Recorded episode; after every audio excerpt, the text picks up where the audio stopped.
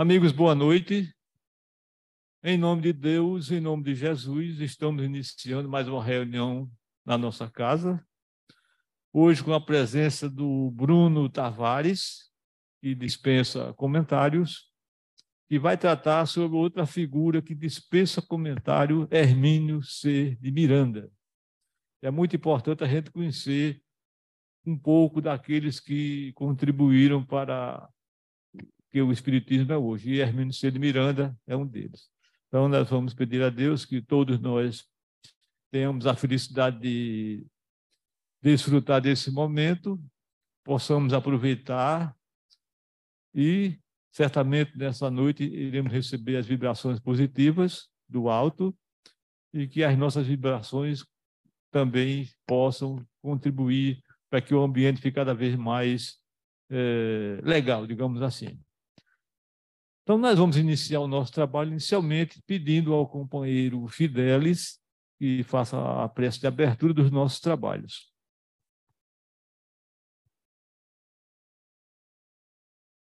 Boa noite, meus queridos irmãos, irmãs, encarnados e desencarnados.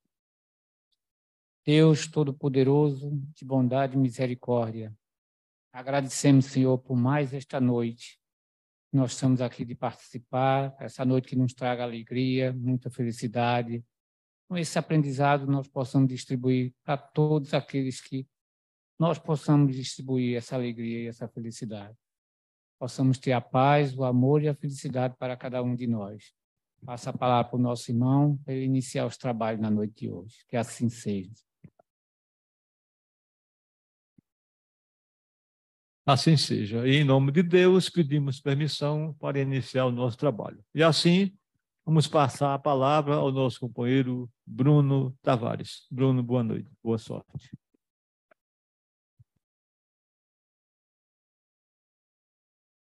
Pessoal, boa noite. Que Jesus nos abençoe.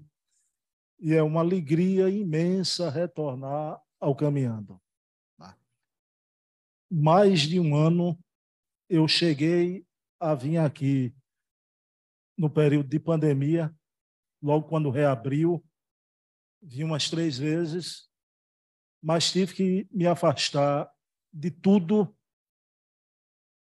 porque a minha mãe foi acometida de câncer de pâncreas. Então, teve aquele período de hospital que vocês imaginam, de muita dor, muito sofrimento. E quando ela foi desenganada, eu, minha esposa e minhas filhas resolvemos levá-la para desencarnar em minha casa. Os médicos deram dois meses de vida. Ela varou o oitavo mês. E só veio realmente a situação ficar difícil no último mês, né? Então, foi um momento, para mim, inesquecível, de muito aprendizado espiritual. Tá? E eu agradeço a Deus essa parada, mas foi parada mesmo, não tinha gravação, essas gravações de YouTube, nem trabalho em casa espírita, nada. Minhas noites eram com, com minha mãe. Né? E assim que ela desencarnou, eu ainda precisei de um tempo de, de introspecção. Só agora estou voltando, né? Falei com Calixto. E quando a gente está perto dos 60 anos de vida, ah, como eu me encontro, a gente não tem mais aquela sangria desatada de ser o, o, o Paulo de Tasso, o peregrino do Senhor. Tá? Então, e hoje a, a, os meios de divulgação são tantos, o que é que fazemos, já? Hoje eu vou continuar com essa atividade de palestras naqueles centros que eu tenho uma ligação afetiva. Dentre estes, o que eu tenho uma ligação afetiva maior, sem dúvida, é o Centro Espírita caminhando para Jesus. Tá? Eu não preciso falar o nome das pessoas aqui, né? O nome dos homens aqui, né? Fernando Veloso, seu Jomar, né? Calixto, Calixto agora está virando o decano da, da casa, né? Está virando o decano. Pessoal, então, volto na semana do carnaval. Tá? Eu me lembro aqui, sempre na época de carnaval, a gente trazia a mensagem de Emmanuel, né? Sempre aquela palestra sobre a informação dos espíritos. Claro que algo, ao fim e ao cabo, a gente vai tocar aqui, né? Na, no final da, da exposição, a gente vai trazer alguma informação sobre o carnaval. Pessoal, mas vamos lá. Rogério, que marca a, as palestras, é, sempre questiona qual é o tema, não é para a gente divulgar com, com antecedência. E, e eu, Calixto, sabe disso, eu disse a Rogério, Rogério, eu só preparo na véspera. Palestra é quarta-feira, eu só preparo na terça à noite. Né? E é mesmo, tal sabe disso, tal aqui está sempre aqui com vocês. E ontem à noite eu escolhi trazer a figura de Hermínio por N motivos, né? Por N motivos. E porque se fala tão pouco de um homem referência de uma importância tão grande na história do movimento espírita do Brasil. Ah. Quem não conhece, quem não leu Diálogo com as Sombras? eu vou perguntar aqui quem já leu essa obra.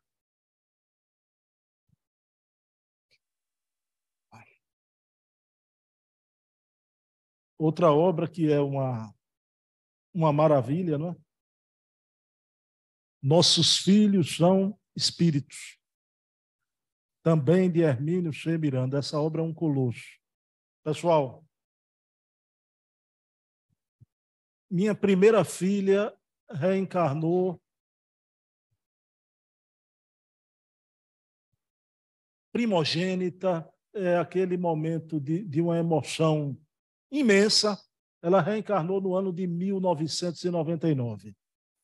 Eu ganhei essa obra do Hermínio C. Miranda. Vejam a minha ligação afetiva com Hermínio, né? o seguinte oferecimento. Para Bruno, com o carinho da sua irmãzinha, mamãe. Um oferecimento de minha mãe para mim, porque eu estava às vésperas de ser pai pela primeira vez. Né? Então, veja, eu falei aqui no desencarne de minha mãe, veja a minha ligação afetiva com a obra do querido Hermínio Corrêa de Miranda. Essas duas obras são best-sellers. Né? Tanto que se revezam aí na, na, nas vendas. Né? Ora uma está em primeiro lugar, outra hora outra está em primeiro lugar. Mas aí, pessoal, vê a pandemia. O que é que acontece com a pandemia? Né? Pandemia terrível. Eu estou surpreso hoje, que eu esperava aqui um número menor de pessoas. A Casa dos Humildes reabriu por causa das vovozinhas. Lá é um, um geriátrico também. Três anos depois, veio reabrir para reunião pública, terça-feira da semana passada. Primeira reunião pública com Fernando Veloso. Foi lá na nossa casa com o Fernando, filho dele. Então, foi a primeira reunião pública. E o público não retornou é, eu não digo nem metade, menos já metade do que era. Isso é a realidade de todos os seus espíritos. Aqui eu soube que tinha bem pouquinha gente também quando reabriu. Ah. A roda para voltar, a rodar, desculpa a redundância, é difícil. Faltam os trabalhadores, o pessoal se acomodou muito, né? Então a, a pandemia foi um tremendal. Mas isso acontece, né? Ninguém, no começo, aquele terror, aquele pavor, ninguém saía de casa, vamos gravar reunião, as reuniões públicas aqui no, no canal da casa, Casa dos Humildes também no seu canal. Todo mês tem 50 palestras de Fernando Veloso. Ah, lá no, no, nosso canal e de outros oradores E o que acontece? Se a gente usa os meios, porque Kardec, o que é que Kardec fez a seu tempo? Kardec utilizou o livro, a revista, as viagens para divulgar a doutrina, e o movimento espírita não podia perder a oportunidade dessa divulgação em rede. Então, o que é que a gente fez? ao longo do tempo, a gente tinha um blog que divulgávamos muito a doutrina, e eu divulgava artigo desse pessoal todo aí do Brasil inteiro. Né? E aí, quando surgiu a oportunidade dessa divulgação nas lives, aí eu digo, eu servi esse pessoal tanto tempo, quero ver agora. Né? Quero ver o retorno agora. E, para surpresa minha, eu fui atrás dessas pessoas e todas elas é, aqueceram. E eu fiz entrevistas, são é, mais de 300 entrevistas, entrevistas com esse pessoal todo. Quem você pensar? Até Divaldo Pereira Franco. Quem não viu, vá lá no meu canal. Consegui, através da esposa de Jorge Hessen, de Brasília, entrevistei Divaldo Franco e outros grandes, como José Calixto, eu não ia deixar de entrevistar José Calixto, Fernando Veloso, que para mim são, são referências como essa, essa turma toda, tá? Estevão Coimbra e outros aqui de, de, de Pernambuco. Né? Entrevistei a veterinária Ivênia Prada, o Emanuel Cristiano, o Wagner Gomes da Paixão, né? o Paulo Figueiredo, a filha de Hermínio C. Miranda. Ana Maria Miranda. Eu tenho um canal de YouTube que tem quatro programas de entrevistas semanalmente. Tá? E para eu abrir mais um com ela, o que é que eu faço? Olha, minha vida às noites. Dia de quinta-feira, por exemplo, eu gravo três programas numa noite só. Entro sete horas da noite, saio mais de dez horas da noite. Aqueles programas todos que vão lá no sábado, nos outros dias, é tudo gravado. Não vai nada mais ao vivo. Tá? mas entra lá com o chat aberto. E então eu fiquei encantado com Ana Maria Miranda e ela me contou tanta coisa do pai, tanta revelação que a gente sabia, mas sempre vinha enriquecida com detalhes de importância imensa, né? E que o Taua fez o, o, o postezinho da, dessa reunião de hoje, né? E o Taua foi uma coisa engraçada, né? Porque eu apresentei tal a ela porque ela queria um retrato do pai. Aí eu disse: Olha, eu conheço um grande pintor aqui em Pernambuco, é espírita, orador espírita, Taua. E Taua pintou dois quadros para Ana Maria, não é? E o Taua enviou o postezinho da palestra de hoje para ela. Ela hoje já mandou dizer: Bruno, onde é que você vai fazer essa palestra sobre papai? Eu digo: é num centro amigo lá, o caminhando para Jesus. Eu, eu quero ver, depois eu mando para você. O pessoal depois edita. Se for gravado, eu mando. Então, fica aqui até esse abraço, um beijo em Ana Maria, porque ela vai, vai ver essa palestra. Né? Então, pessoal, Hermínio Correia de Miranda, a gente tem a mania de falar das pessoas à distância, sem saber de nada o que é que ouvíamos falar do Hermínio, né? Que ele jamais fez parte de centro espírita. Verdade ou fake? Verdade. Agora, por quê? Né? É um homem que viveu a vida inteira viajando, viagens internacionais pela Companhia Siderúrgica Nacional. Agora, ele não fazia parte dessa atividade desse ramerrão do cotidiano de dar passe, de, mas ele, alguns centros de Dona Isabel, Salomão, com 98 anos de idade, ele sempre ia lá fazer as palestras com Dona Isabel Salomão, mas esse homem que se tornou o Ernesto Bozano brasileiro. Tá? Por quê? porque o Ernesto Bozano foi aquele que mais escreveu sobre espiritismo no mundo. São mais de 100 monografias, não é? O professor Hermínio C. Miranda se aqui para ele, né? É o Ernesto Bozano do Brasil. e sobre tudo, sobre cristianismo, sobre reencarnação, sobre doutrina, sobre infância. A gente vai falar algumas coisas aqui. Muito amigo de Divaldo Franco. Isso a gente já sabia, o Hermínio dizia. Só que a gente soube agora por, por Ana Maria que o Hermínio não lançava uma obra sem antes consultar o doutor Bezerra de Menezes através do querido Divaldo Franco. Veja que sintonia fina, não é? Ele ia lançar uma obra, imaginava o conteúdo, então pedia aprovação do doutor Bezerra. Amigo do Chico Xavier também. Eu vou primeiro falar nessas obras alguma informação interessante, mais recente, e que vocês podem ouvir até da boca da Ana Maria, né? que está gravado no YouTube. Toda terça-feira a gente faz um programa com ela. Mas essas são coisas que, que eu não sabia. Não é? Por exemplo, esse livro, Nossos Filhos São Espíritos. Essa obra que todo pai, toda mãe deveria ler.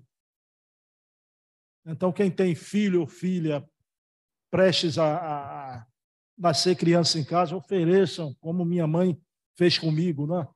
Essa obra é de uma importância imensa. Só que eu não sabia, fiquei sabendo agora, que foi o plano espiritual que pediu ao querido Hermínio C. Miranda que ele lançasse uma obra sobre a infância. E ele pensava em fazer, mas estava protelando, né? É quando ele conheceu uma criança que os pais estavam em dificuldade para criá-la. Tá? Essa criança, desde a mais tenra idade, né? muito calada e somente entregue aos livros. Vejam bem. E essa criança começou a aprender primeiro a língua inglesa, né? E foi desarnando, começando a ler livros em outros idiomas, e essa criança na, no colégio, na escola, em tudo que fazia, ela sempre fazia com excelência. Só que os pais assustados, né, porque ela é muito séria, não brincava, só estudava. E os pais conheciam o professor Hermínio, sabiam que Hermínio era espírita. E em determinado momento, o Hermínio teve o contato com a criança e esses pais e começou a entrevistar aquela criança e criou-se ali uma conexão. O Hermínio, com a sua sabedoria milenar, a gente vai ver isso daqui a pouco, ele percebeu que estava ali, num corpinho infantil, um grande gênio. E o Hermínio começou a aconselhar os pais da seguinte maneira: que os pais estavam é, receosos, né? Essa criança, ela já veio com o endereço certo. Não se preocupem, né? ela não se perderá, só não atrapalhem, né? E essa criança se tornou poliglota, musicista, domina a música clássica, cantor e tradutor, ganhou três prêmios Jabutis de tradução de obras em vários idiomas. Pessoal, para ganhar um prêmio Jabuti, tem que ralar muito. Tem que ser o bambambam bam, bam dos bambambãs. Ele ganhou três prêmios Jabutis. Quem é essa criança? Ai, é que eu não posso falar. Ana Maria me revelou. Ele vive na nossa sociedade, é uma pessoa conhecida da sociedade brasileira. Não é?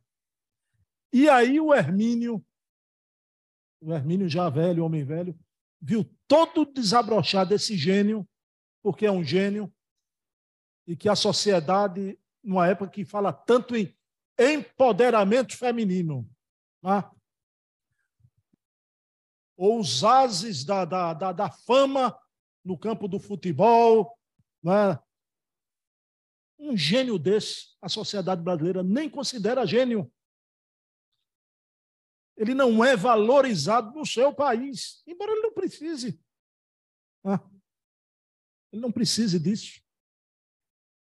E o Hermínio viu que realmente, né, naquele diálogo com aquele jovem, a orientação que ele deu aos pais, mas se acontecesse o, o reverso da medalha, porque às vezes não vem um gêniozinho do bem, vem uma criança precoce no mal, mal entre aspas, renitente no erro em várias reencarnações. O que fazer?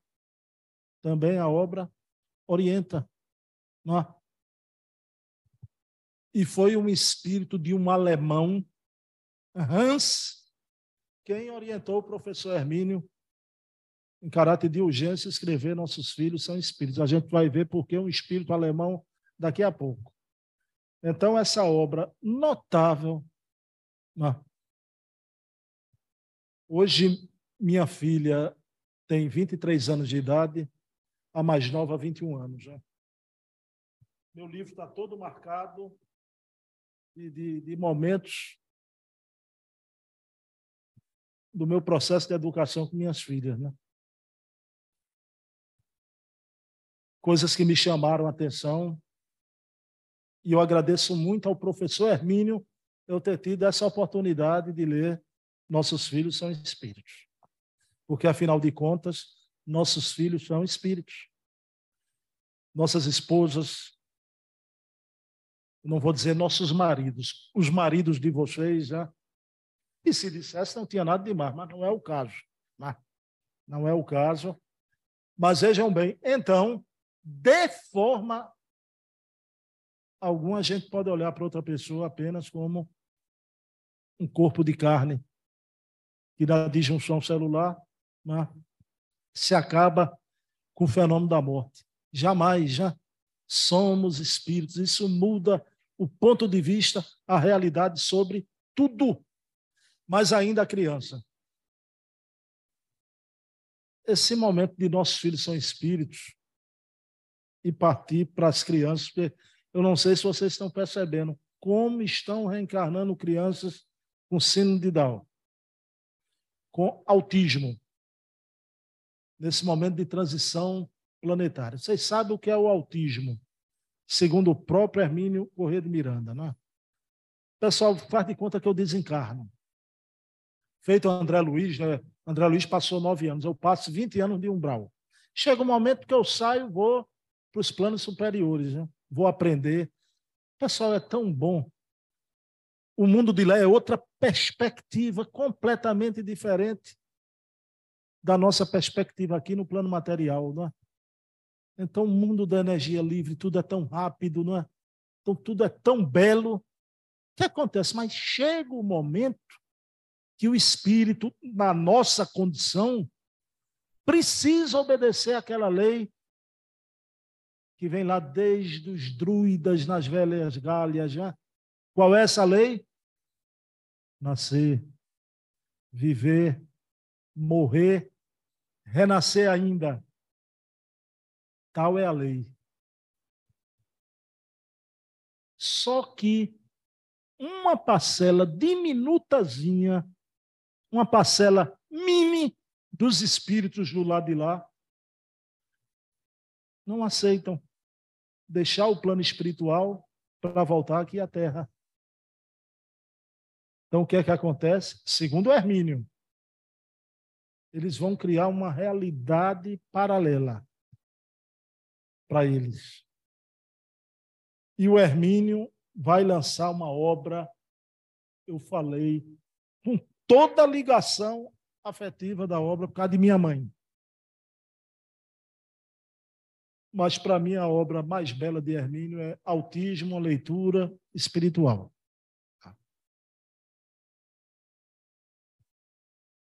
O Hermínio explicando o drama do autismo, orientando os pais. Vejam que escritor. Que a gente fala. Ah, a gente fica, e vou falar também no Evangelho de Jesus, que a gente fica falando o bem é o bem, Jesus, o amor, a bondade, no fundo, isso gera o quê? Né? Uma mera repetição. A boca da gente é cheia de Jesus amou caridade, Jesus amou caridade. Tá? Pessoal, o que esse homem fez na vida dele?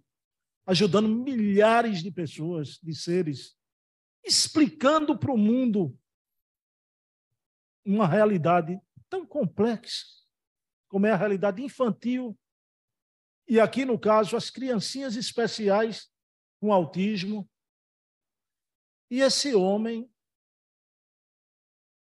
começou a pensar no autismo porque ele viajou ao México e dessa vez levou sua filha,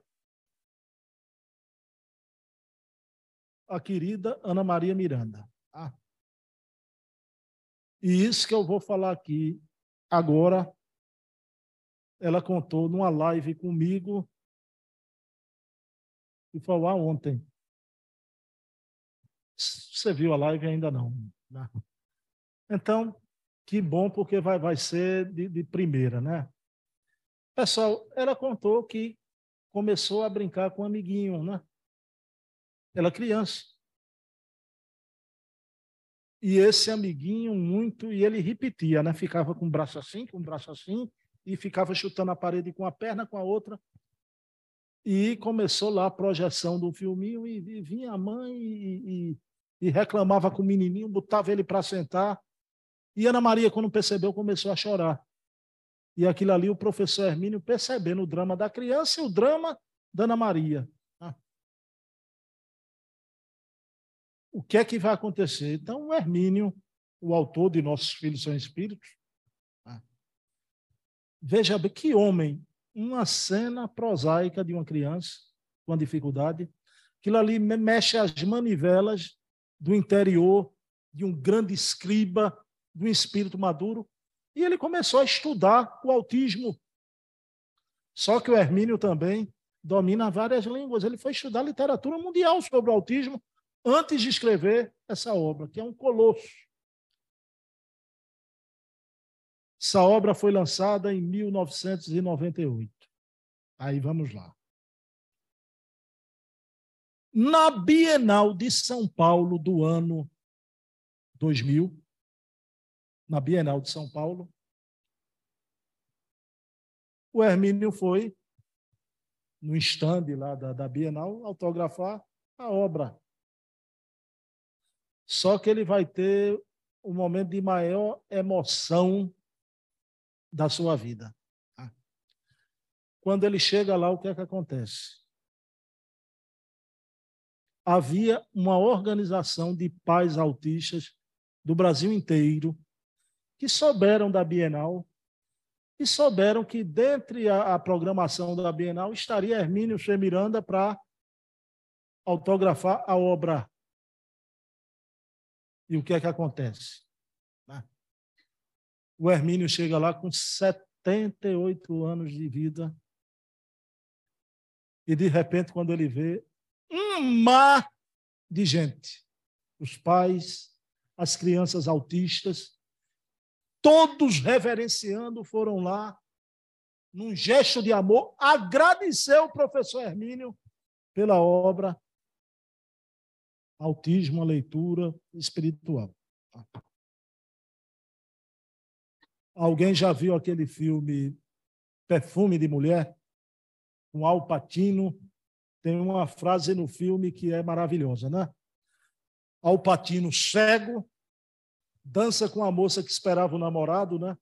Ele com seu pupilo, e ele começa a sentir a moça pelo olfato. Perfume da mulher chamou a atenção. E ele vai lá, convida a jovem para dançar um tango. Mas que tango, né? E ele dança, a moça fica embevecida. Quando ela chega, para se recompor. Quando o namorado chega lá, não foi tudo bom, estou bem. Mas ela ainda estava, jamais tinha bailado de uma forma tão. E o Alpatino olha para o seu pupilo e diz a seguinte frase, né? Há momentos que valem uma vida. Ele era um velho cego. Aquela jovem belíssima, comprometida, dançou uma música com ele. Para ele, aquele momento valeu uma vida com aquele perfume da mulher. Né? O Hermínio, na Bienal de São Paulo do ano 2000, viveu o seu momento, um momento que valeu uma vida do pesquisador, do escritor. É? Então, toda aquela criançada autista levada ali pelos pais, indo agradecer. Então, passaram horas ali. Quando Hermínio chega em casa, o bichinho, né? Acho que nem ele tinha a dimensão do que tinha feito. Abriu sua obra Autismo, passou uma página, duas, não conseguiu ler. Dá prosseguimento à leitura. Porque começaram a cair as lágrimas do velho escriba sobre a obra Autismo, uma leitura espiritual. Quem é esse grande escriba? Eu falei da sua grande amizade com Divaldo Franco e com o querido Chico Xavier. Duas encarnações foram reveladas de Hermínio Corrêa de Miranda. Ele foi o poeta inglês Robert Browning, inclusive aqui na obra Eu Sou Camilo de Moulin, uma obra de regressão de memória, isso foi revelado pelo jornalista Luciano dos Anjos.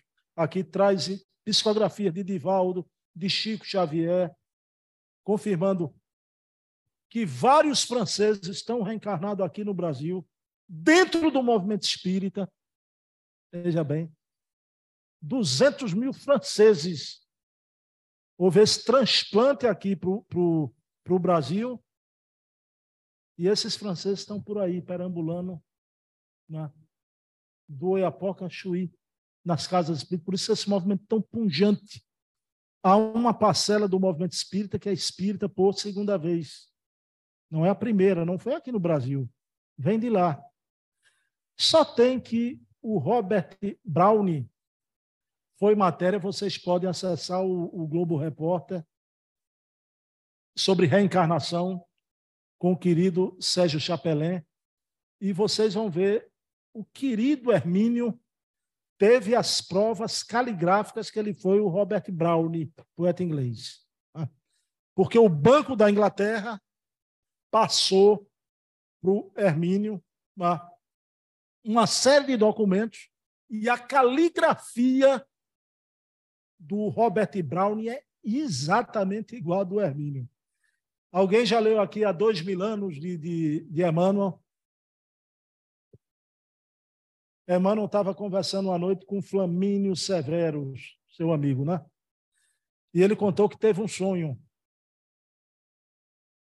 Então, e se viu no, no, na Revolução de Catilina, muita gente morta, mas o é que ele fez? E aquele sonho despertou ele, ele foi procurar nos documentos do seu avô, Públio Lento Lussura, algo sobre aquela época. Só que quando ele vai para os documentos do avô, ele descobriu minutas de sentença de morte. O seu avô mandava matar a gente, o avô de Públio Lentulus. Só que quando ele abre aqueles documentos, ele vê a letra do avô Públio Lentulus Sura, eram iguais a dele Públio Lentulus reencarnado. É quando ele diz para o amigo Flamínio Severo, está lá e há dois mil anos, né? Flamínio, que queremos mais do que essas provas caligráficas. Serei eu, Públio Lentulus Sura reencarnado, e era o Hermínio, idem. O Hermínio pegou as provas caligráficas. Então, foi um grande escritor, pai de outro grande poeta também, Robert Browne Jr., mas isso só não basta. Há um episódio e o Chico Xavier revelou isso para o querido professor Hermínio. Pessoal, a gente hoje é cristão. A gente é espírita cristão, né? O evangelho de Jesus para o povo do mundo inteiro a gente deve a quem? A uma pessoa e seu grupo de amigos. Né? A Martinho Lutero, na reforma protestante. Porque o evangelho, a igreja não queria que o povo tomasse conhecimento do evangelho.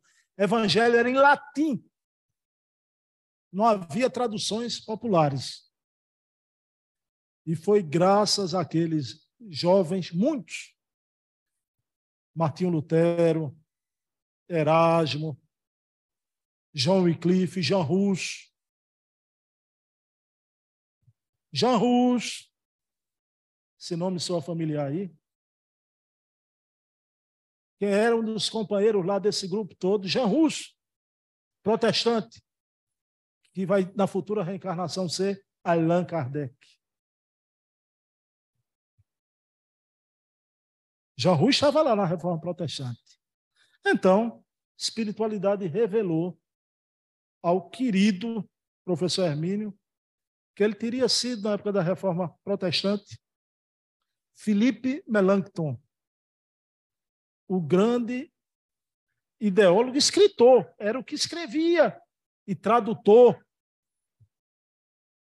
Pessoal, só que um momento impressionante. Aí já não é provas caligráficas, já. É, o Hermínio, certa feita em, em viagem, numa essas coincidências da vida, numa livraria, achou uma obra. Ele já tinha as informações. A obra é imensa, em tamanho. Uma obra, um camalhaço impressionante. Né? E ele pegou aquela obra quando ele viu né? Quem era o autor da obra.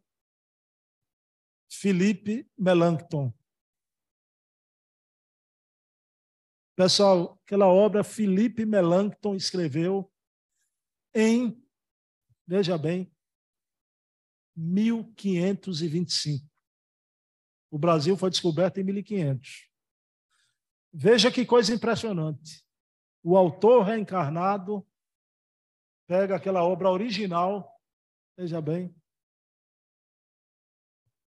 Meu Deus do céu.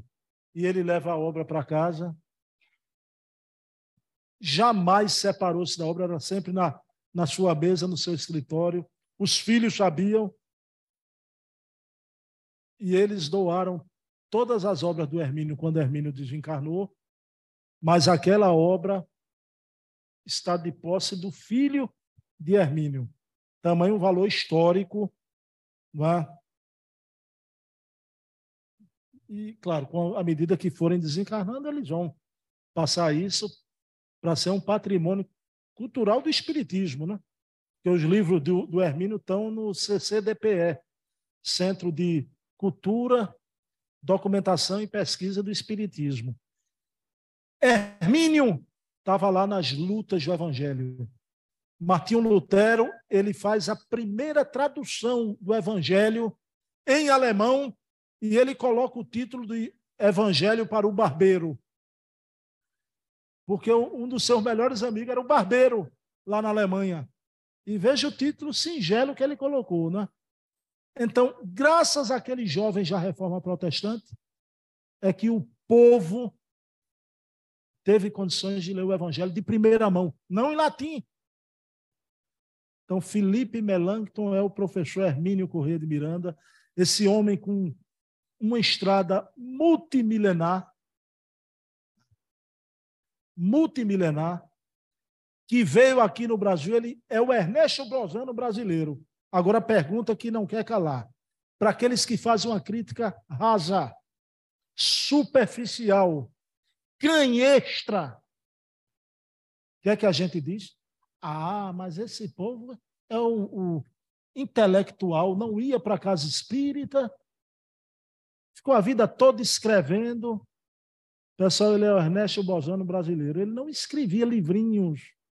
Ele foi o maior pesquisador espírita do Brasil. Uma pergunta para vocês. Eu não tenho, nem nunca vou ter, nem daqui a dez encarnações. Se eu tivesse o talento de um Hermínio Correia de Miranda, eu teria condições de escrever tanto, obras de tanta importância, se eu tivesse na casa espírita, segunda, terça, quarta, estou dizendo os dias da Casa dos Humildes lá, que eu vou segunda, terça, quarta, sexta. Ah. O Hermínio era esse homem recolhido e ele era silencioso. Então, paremos de criticar.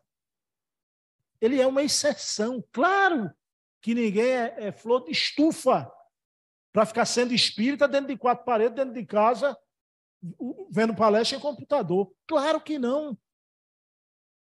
Mas toda regra tem as exceções.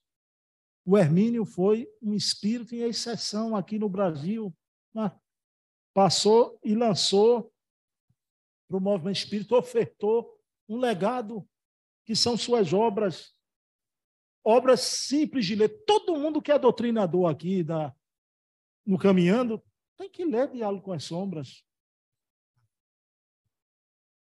Dona Ivone do Amaral Pereira, amiga de Hermínio, disse a ele que Allan Kardec teria escrito seu livro, Diálogo com as Sombras. Ah. Nossos filhos são espíritos. Livro de uma beleza fácil de ler. Porque o verdadeiro escritor, com seu talento, ele fala fácil, que todo mundo entende. Ah. Então é esse homem de uma altura imensa, que viveu aqui entre nós na contemporaneidade, é?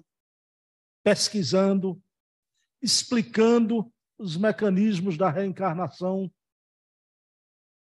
entrando em conexão com a alma infantil. Pessoal, o livro do Sou Camilo de Moulin é a maior prova de reencarnação. O Hermínio fez a, o jornalista Luciano dos Anjos regredir então foram dois anos de sessões. Ele, através de passe magnético, regredia. E o Camille Desmoulins, contando a história da França, todo aquele grupo que aconteceu da Revolução Francesa. A maior prova que a gente tem sobre reencarnação. Mas aí chegamos aqui na véspera do carnaval trazendo a figura de Hermínio se ser reservado. E o Espiritismo não proíbe nada, absolutamente nada. O apóstolo Paulo já dizia do alto de sua grandeza, né? Tudo é lícito, mas nem tudo me convém. Agora, me permitam, eu estou numa casa espírita, e eu quero trazer aqui a opinião do mundo espiritual. Os espíritos que vêm através de Chico Xavier, de Divaldo Franco, de Dona Ivone do Amaral Pereira, vai ser vedado eu falar na casa espírita sobre o que os espíritos alertam sobre o carnaval? Não, porque isso é ser muito autoritário, é tolher a liberdade dos outros. Pessoal, o que é isso que a gente faz na casa espírita ante essa mídia carnavalesca avassaladora que está aí nos meios de comunicação? O que é isso? Tsunami de deseducação que a gente tem aí, usando a alegria do povo contra ele próprio. Aí, porque a gente vai falar aqui no que os imortais trazem, né? é ser autoritário. Meu Deus, a gente está numa casa espírita, não é? O Manuel Filomeno de Miranda traz a obra Nas Fronteiras da Loucura, mostrando o que é nessa psicosfera da Terra, esses dias terríveis. O número de abortos depois que passa o carnaval, de acidente de trânsito, de violência, de droga, não, mas tem gente que é alegre, vai feliz, alegria sadia. Eu acredito. Mas isso aí é uma psicosfera de multidão. Não tem como. Não, eu oro e vou para o carnaval. Não tem como. Espíritos que não chegam aqui. A psicosfera da Terra, segundo Manuel Flamengo de Miranda, só tem acesso nesse período as equipes de Dr. Bezerra de Menezes, nos próprios, usam os, os centros espíritas como acampamento, para tentar ajudar atenuar um pouco. E a obra relata a dificuldade imensa e vários carnavalescos que desencarnam, despertam para a vida maior, como Noel Rosa está na obra Nas Fronteiras da Loucura, o poetinha da vila, e ele vem alertar a humanidade e dizer: carnaval para mim é coisa do passado, hoje a caridade me é festa. O Emmanuel, com aquela mensagem que eu sempre li aqui, não trouxe. Não trouxe. Vocês podem dar um Google aí, Emmanuel Carnaval. Aquela mensagem do Carnaval de 1939. E aí a questão, né? Emmanuel é tão contundente naquela mensagem entre o Carnaval, que ele chama de desvio de espíritos fracos, né? que um momento de indisciplina sentimental nessas festas baixará várias reencarnações para o reparo preciso. Né? Pessoal, aquilo era um carnaval de 39. Aquela inocência. E Emmanuel é tão duro que eu via um anacronismo. Eu digo que anacronismo, Emmanuel falar de uma forma tão contundente no carnaval de 1939, quando o Chico recebe a mensagem, só tem que a perspectiva dos espíritos, não é a nossa o Emmanuel não estava escrevendo aquela mensagem para o carnaval de 1939. O Emmanuel estava escrevendo aquela mensagem para os carnavais do futuro, porque leiam a mensagem. E ele termina dizendo assim: a sociedade pode, né, com seu orgulho, seu fastígio, né, exibir luxos nababescos. Mas enquanto houver, último parágrafo, minha amiga está lendo ali. Enquanto houver um mendigo morrendo de fome, uma criança abandonada, a sociedade só poderá oferecer com isso um retrato moral né, de uma civilização decadente. Decadência moral. Mesmo aquelas pessoas que vão na inocência, pessoas boas, sendo manipuladas. Então tem gente por aí quebrando a cara, crente que é feliz, sem perceber a exploração que sofre nos dois planos da vida, né? Nos dois planos da vida. Ah, porque os problemas diminuíram. Mentira! Os problemas pioram muito depois do entrudo carnavalesco. Pioram muito. E nós, espíritos, a gente está trabalhando na Terra para quê? Para revitalizar. Então, tentar trazer a humanidade de volta aos bons costumes, aos bons hábitos. Né? Você trocar alegria por porre e degradação é o fim da linha. É o fim da linha. Então fica aqui a expressão a italiana, né? Carnaval, carnavale. Carne nada vale, a não ser em função do espírito. Né? Vocês conhecem a história de Momo? Que viu que o Olimpo ia ser derrotado pelo cristianismo. Momo fez morada na terra. E surgiu os carnavais de Turim, Veneza, os carnavais italianos. Mas ele encontrou morada mesmo aqui no Brasil. Né? E a gente pergunta tanto, né?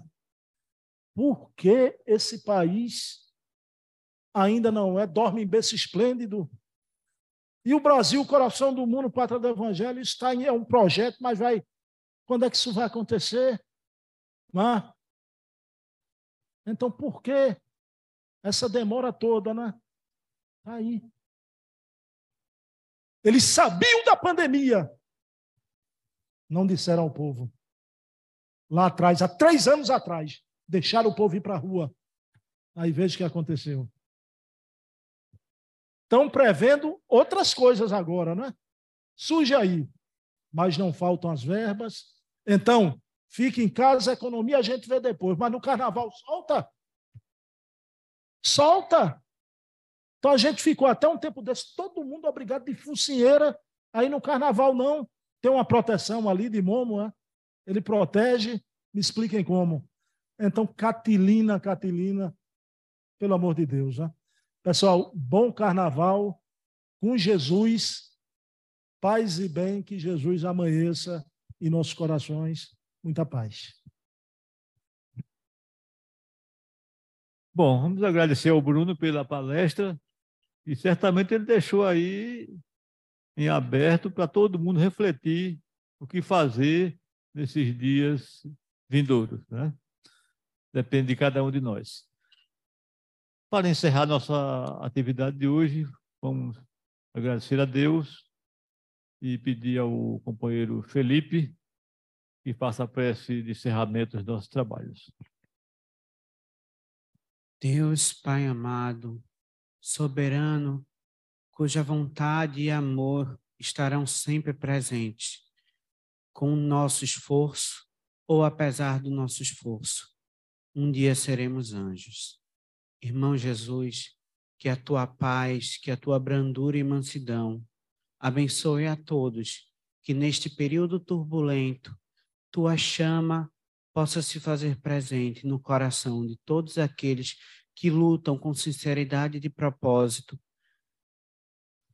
por ser mais um ponto de luz neste planeta. E que a doce figura de Mãe Maria, com suas caravanas, proteja todos aqueles que abram seus corações para que sua ação possa chegar. Assim, na sintonia da prece, devolvemos a palavra ao irmão que está à frente dos trabalhos. Assim sendo, em nome de Deus, pedimos permissão para encerrar a nossa reunião. Boa noite a todos, muita paz.